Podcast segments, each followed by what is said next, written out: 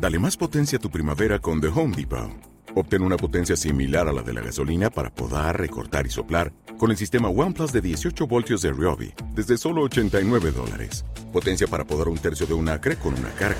Potencia para recortar el césped que dura hasta dos horas. Y fuerza de soplado de 110 millas por hora. Todo con una batería intercambiable.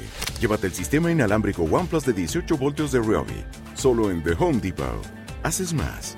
Logras más. Bienvenidos y bienvenidas a Mundo Animal, el canal de podcast de Kiwoko. Mi nombre es Laura Montes, comparto piso con mis dos dálmatas y desde el canal responderemos a todas las dudas sobre nuestras mascotas. Educación, salud, viajes, juegos, entrevistas a profesionales del mundo animal y muchas cosas más.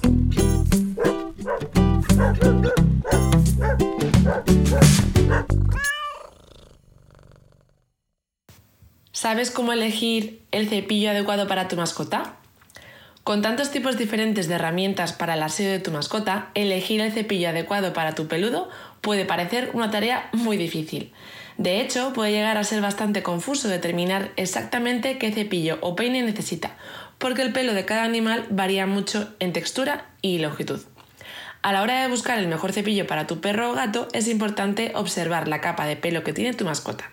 Según su tipo, puede que necesites un utensilio para eliminar el pelo muerto o tal vez uno para deshacer los nudos.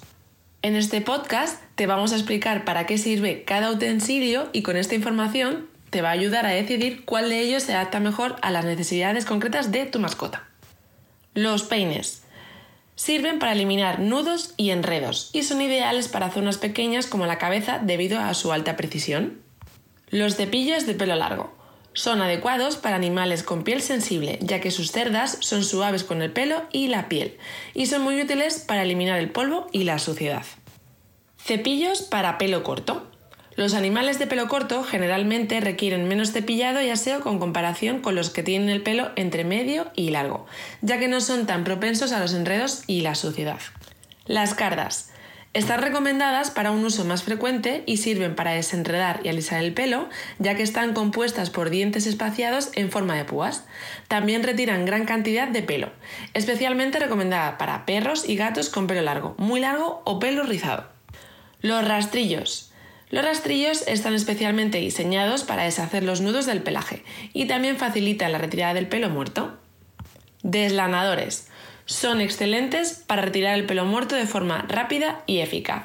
Usar correctamente un deslanador nos permite que crezca el pelo nuevo, aunque debemos tener muchísimo cuidado de no apretar mucho durante el cepillado y tenemos que hacerlo de manera superficial. Existe una gran variedad de tamaños y formas para adaptarse a todo tipo de pelaje. Y por último, los guantes.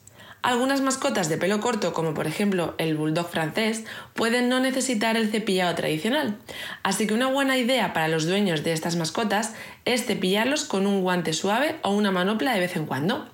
Hay muchos tipos y son ideales para eliminar el polvo y el pelo muerto, dejando un pelaje suave y brillante. Resultan especialmente útiles en perros y gatos de pelo muy corto. Recuerda que no cepillar a tu mascota tan a menudo como deberías puede tener consecuencias negativas en su salud. Los nudos y la humedad debajo del pelaje, además de la falta de aire, pueden dar lugar a irritaciones e infecciones en su piel. Y en el caso de que esto ocurra, no lo dudes ni un solo minuto y acude a tu veterinario de confianza para que pueda comprobar que el estado de salud de su piel es correcto. Además, un buen cepillado es una actividad de lo más agradable y placentera para que tu mascota y tú puedas reforzar ese vínculo que existe entre vosotros. Muchas gracias por haber compartido tu tiempo con nosotros. Esperamos que este podcast te haya servido de ayuda. Seguro que tu mascota te agradecerá que lo hayas oído. No olvides suscribirte a Mundo Animal, síguenos en redes sociales y no te pierdas nuestro canal en YouTube Kiwoko TV.